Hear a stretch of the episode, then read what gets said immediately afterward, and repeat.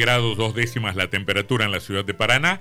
Está con nosotros el doctor Emilio Fouses, que es, además de abogado y de presidente del Club Atlético Estudiantes, precandidato a concejal en la lista Paraná está para más, que propone a Lucía Barisco como presidenta municipal. Y fue también, como hablábamos en estos últimos días a propósito de algunas sorpresas que entregó el cierre de lista, es una de las, de las cosas que llamó la, la atención, su, su postulación. ¿Qué dice, doctor Fauces? ¿Cómo anda? Hola Antonio, hola Sebas, buenas tardes. Muy bien, muchas gracias por la invitación. Nos sorprendió de verdad, ¿eh? Sí, su, sí. su- su aparición en esa lista. Sí, sí, sorprendió a, a propios y extraños. Cuénteme, cuénteme la historia. La historia es, es así, yo la Lucía la, la conocí hace un tiempo y, y charlamos siempre mucho de política, a mí siempre me interesó mucho la política, pero nunca me había decidido, tampoco lo había evaluado mucho, participar en, en la política, la política partidaria, yo hago política hace muchos años en otro ámbito, ¿no? Mm, En la dirigencia deportiva y eso. mm. Eh, y bueno, y... ¿Pero tenía alguna identificación partidaria? Sí, sí, yo eh, eh, la verdad que hace muchos años que, que me identifico mucho con, con la ideología peronista, sobre todo me, me- me atrapó mucho, me cautivó mucho el, el perfil de, de política que dio Néstor Kirchner en su momento, donde cambió la matriz del país en materia básicamente económica y de soberanía, y cosa que a mí me, me gustó mucho. Bueno, a partir de ahí me identifiqué mucho con el peronismo, jamás tuve ningún cargo ni nada con el peronismo, pero me identifiqué. Y bueno, eh, Lucía me, me- me lo propone cuando estaba armando su equipo. La verdad que al principio me- también me sorprendió a mí. Después lo empecé a analizar seriamente. Eh, yo tengo varias actividades, entonces tenía que ver de, de poder congeniar todo y, y bueno, previo filtro, el más difícil de todo, que es el de la familia, Mm, que me, bueno, finalmente me, me aceptaron ajá. este, y, y hoy me están acompañando y, y están muy, muy contentos porque me ven bien a mí, yo estoy muy entusiasmado y estoy, estoy contento. Ahora es raro que con esa identificación con el justicialismo, con el kirchnerismo, llegue el ofrecimiento del lado radical, ¿no? Sí, lo que pasa es que Lucía lo ha explicado, ella tiene también un concepto eh, para armar eh, un, e- un equipo, una propuesta de, de equipo de, de gobierno. Me parece que está muy bien nutrirse dejando de, la- eh, o no, no, más, más bien priorizando eh, algunas condiciones humanas y, y, lógicamente con personas que tengan su ideología que no necesariamente sea la misma, pero que tampoco difieran mucho en, en- Mm. en puntos básicos. Yo creo que entre el radicalismo y el peronismo, eh, si bien hay muchas disidencias, yo creo que son muchas más las coincidencias en, en un montón de aspectos que son los que a mí más me interesan. ¿En qué se puede diferenciar la militancia en una entidad deportiva o en otras órdenes de la vida social de la militancia partidaria? Eh, Usted lo irá conociendo sobre la marcha, me imagino. Está muy buena tu pregunta, no me la habían hecho hasta ahora. Y, pero yo sí me la he hecho. Eh, mira, yo creo que la, la, milita- la, la política que uno desarrolla dentro de una institución parte de un concepto que es eh, la pasión y el amor desinteresado.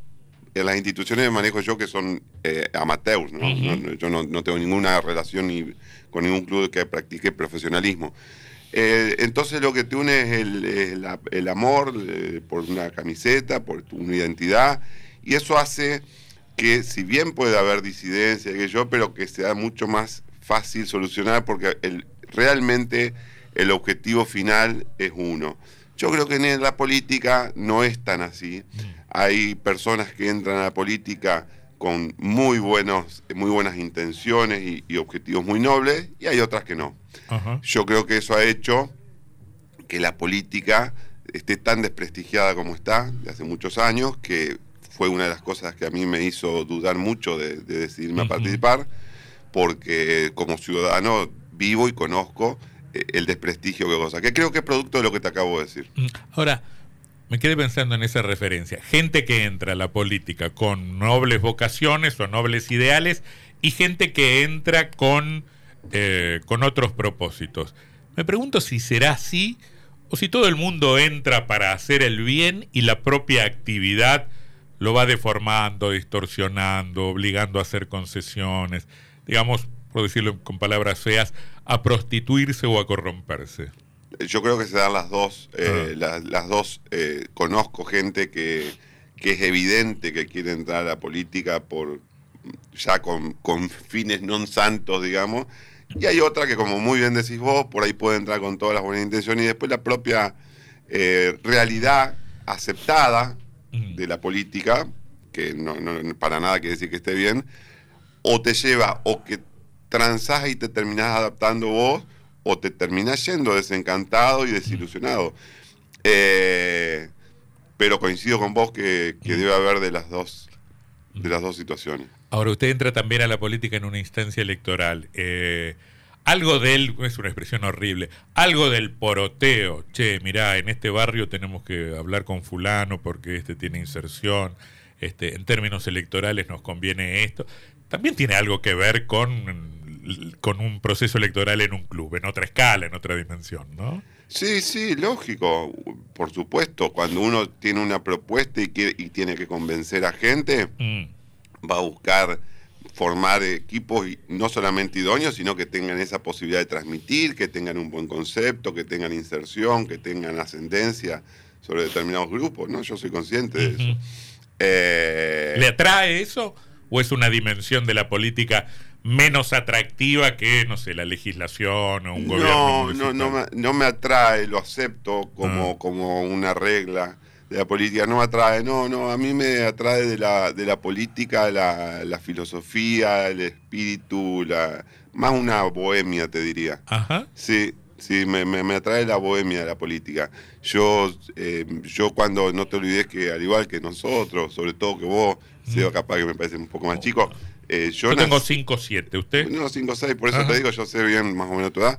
Y bueno, aparte me acuerdo de vos. Y nosotros no, no, eh, no eh, nos hicimos hombres en los albores de la, de la, democracia. Y fue una época hermosa y, donde había un nivel de, de discusión política mm. Apasionante. Yo, como, yo con, perdón, te termino la idea porque me, entusiasmo el tema. Yo como en ese momento era estudiante de, Derecho, imagínate, para mí era una panacea, ver, se transmitían, yo me acuerdo en televisión los debates en la Cámara de Diputados, cosa que hoy no, pasa más. Y se transmitían y eran apasionantes, así como ahora se sigue Gran Hermano, en esa época se seguían bueno, los debates. Bueno, que habla de, un poco del derrotero de la política y de la sociedad en este tiempo. Yo empezaba justamente el programa de hoy hablando de algunas estadísticas que nos remiten a dos o tres décadas atrás y podría decir cuatro décadas.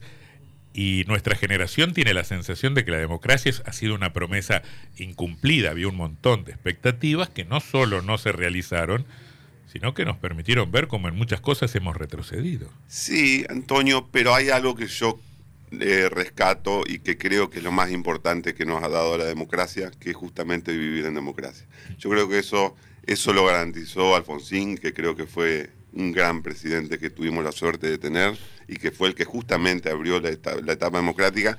Y, podemos haber tenido problemas económicos, podemos, en, el transcurso de todos de estos 40 años me refiero, ¿no? Podemos haber tenido problemas económicos, problemas de otro tipo, pero lo que no hay dudas, lo que no hay duda es que este es la forma de vivir, que es la autodeterminación del pueblo.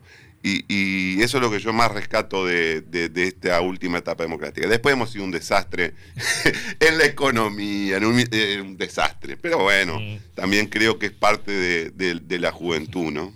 Emilio, em, ¿cuáles crees que son los principales problemas de Paraná? Mira, eh, los problemas de Paraná son los que todos hablamos en la mesa de café, en el asado con los amigos, que son problemas que atraviesan a toda la ciudad. Hay algunos, algunos sectores de la ciudad donde tienen muchísimos más problemas que otros.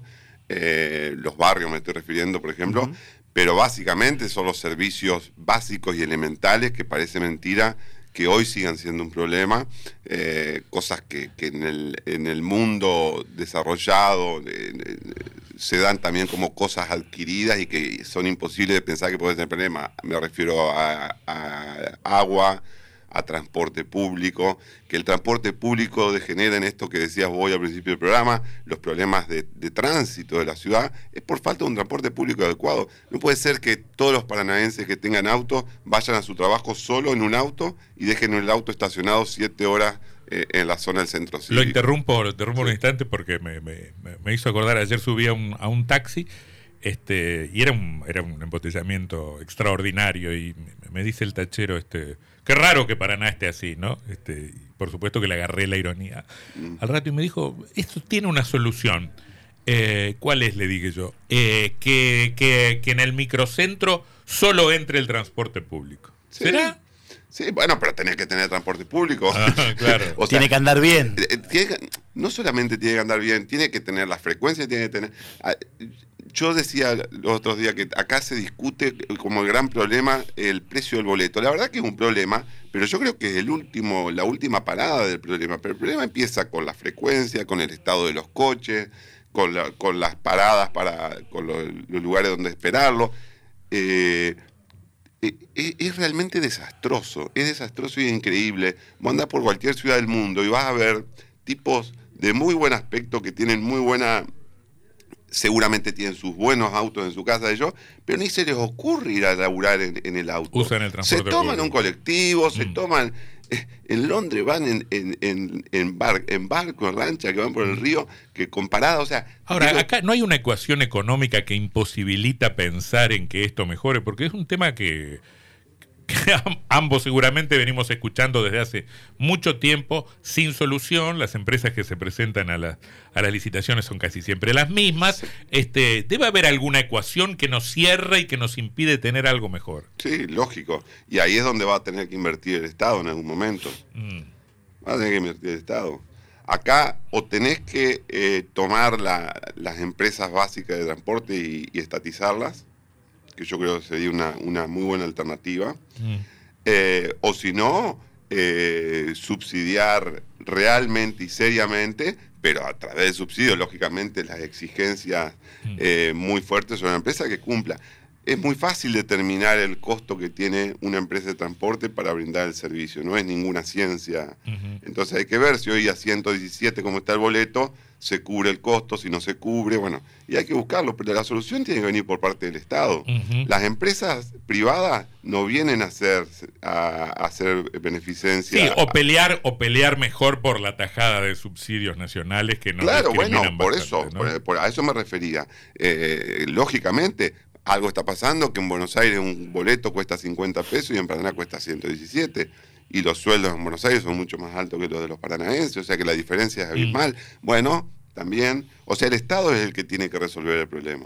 ¿Cómo se imagina, Fauces, los debates en el Consejo Deliberante? Usted está acostumbrado a una lógica del derecho penal, donde por ahí hay, hay partes bien identificadas, y hay como un juez, una regla. A veces la política tiene otras dinámicas. Los debates a veces están en el recinto, a veces son discusiones públicas. Sí, mira, Seba, hoy lo decía también a la mañana. Yo creo que uno de los graves problemas que tiene nuestro Consejo Deliberante es que ha perdido jerarquía en los últimos años, eh, alarmante. De, la mano, lo nota? En, el nivel, en el nivel, en el compromiso, en la publicidad que tiene el rol y la función que cumple el Consejo Deliberante. Nadie sabe qué es lo que hace el Consejo Deliberante. Nadie sabe quiénes son los concejales. Pero en una de esas yo lo veo de concejal a usted dentro de dos años y me encuentro con lo mismo, porque en una de esas las soluciones no están pasando necesariamente por ahí. ¿eh? Tal vez uno puede tener una idea equivocada de pensar que se puede hacer mucho en el Consejo Deliberante y acaso uno se choca con la realidad de que tal vez no, que tal vez no tanto. Pero entonces no, no están funcionando bien las instituciones, porque el rol del Consejo Deliberante no puede ser suplido ni reemplazado de ninguna otra forma. Es muy claro, la división de poderes que tenemos nosotros en nuestro sistema de gobierno es clarísimo. El Consejo Deliberante tiene una función trascendental y te diría que es la, primaria mm. para el funcionamiento de un Estado, porque después lo que resuelva el Consejo Deliberante son lo que va a aplicar el, Departamento Ejecutivo. Entonces, eh, eh, no, no hay otro lugar donde deba pasar la función del Consejo Deliberante, debe mm. ser el Consejo Deliberante. Y en el Consejo Deliberante, lo que decíamos hace un rato hablando de la Cámara de Diputados de la Nación, trasladarlo a Paraná, tiene que tener debate con altura, tiene que tener gente capacitada, gente comprometida, gente que sepa lo que está hablando y que vaya realmente a proponer las políticas públicas necesarias para cambiar la realidad de los paranaenses. Eh, si usted viniera de la, de la política, yo no preguntaría esto, pero viniendo de afuera sí lo hago, porque me parece que es un móvil interesante para meterse adentro de la actividad política. ¿Qué cosa le molesta de la ciudad? ¿Qué cosa le fastidia de la ciudad?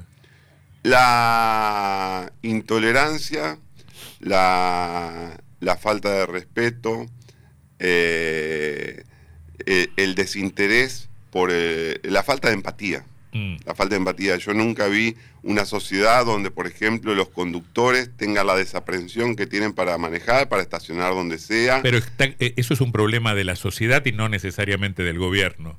No, no, por, Ah. vos me preguntaste por la, por la ciudad. Sí, no, sí. no, no, no estaba hablando del gobierno. Ajá. Estoy hablando de la sociedad.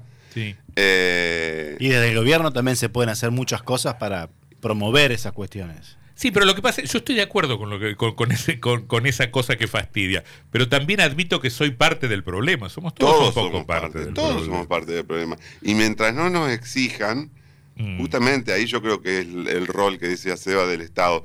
Porque vos, para poder lograr que la gente se adapte a normas de convivencia en una ciudad grande como la nuestra, tenés que tener, no, no, vivimos en un pueblito de, de 500 habitantes.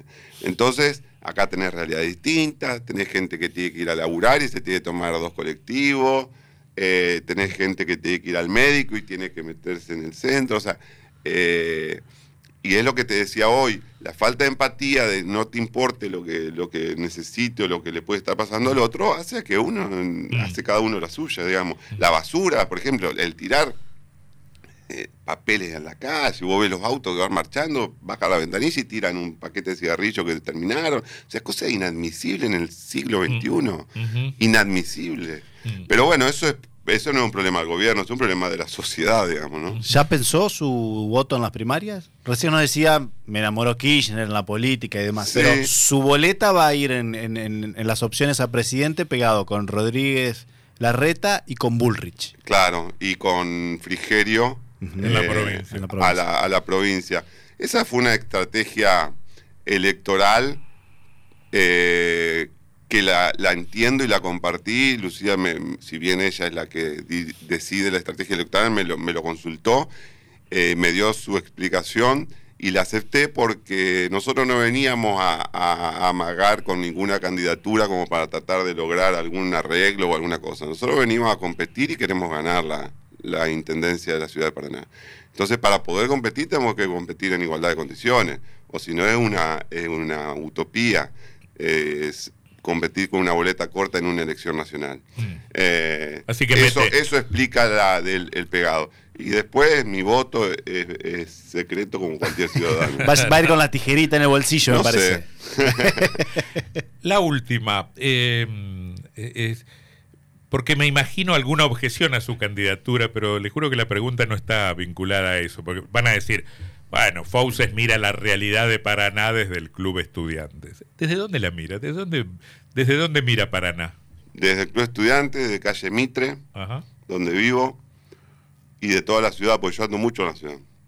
Yo ando muchísimo en la ciudad. Yo tengo relaciones y gente en todos lados. Hago un montón de, de, de obras de bien que no la ando ni publicando ni mostrando. Yo soy un tipo recontra, que tengo la suerte de haber tenido suerte en mi vida y que me vaya bien, pero, pero a mí me duele ver a la gente que le va mal. Y no me desentiendo. Y me comprometo y aporto y, y lo he hecho hasta ahora mucho desde el lugar que me tocó. Eh, el Club Estudiantes tiene un- hay un prejuicio muy grande, un club que tiene 118 años, pero el Club Estudiantes en los últimos años ha tenido una apertura a la ciudad y ha, ha dado, ha hecho obras este, generosísimas para la comunidad. Muchas se han difundido y muchas no. Y- y yo este, estoy muy orgulloso de eso. Creo que está bien que lo hagamos, por lo tanto no es motivo de, de ser política. Aparte se está haciendo desde hace 10 años, yo soy presidente, ni, ni se me cruzaba por la cabeza algún día hacer política, así que nadie puede pensar que lo hice con algún segundo, este, alguna segunda intención. Pero es un club que colabora y está muy abierto a la comunidad y sobre todo a los más, a los más vulnerables que, que, que son los que necesitan que, que estemos más atentos. Hizo la gran Macri Fauces. Macri fue presidente de Boca para llegar a la política, usted es estudiante, un club popular en la ciudad, con otro perfil quizás, pero el de más socio de Paraná, para dar el paso a la política. Sí, pero Macri dio el paso intermedio en Boca con un objetivo que era llegar a presidente de la Nación. Yo cuando fui al club estudiante tenía cuatro años. Mm. Así que no. Y tal vez no tenga la billetera de Macri. No, eso seguro. eso, eso olvidate. No, no, eso, eso, eso no hay que ni aclararlo, ¿no? Doctor Emilio Fauces, abogado, presidente de estudiantes, precandidato a concejal en la lista Paraná, está para más que propone a Lucía Barisco. Gracias por haber estado acá. No, gracias a usted, un gustazo hablar. Chau, chau. Chau. Folmar.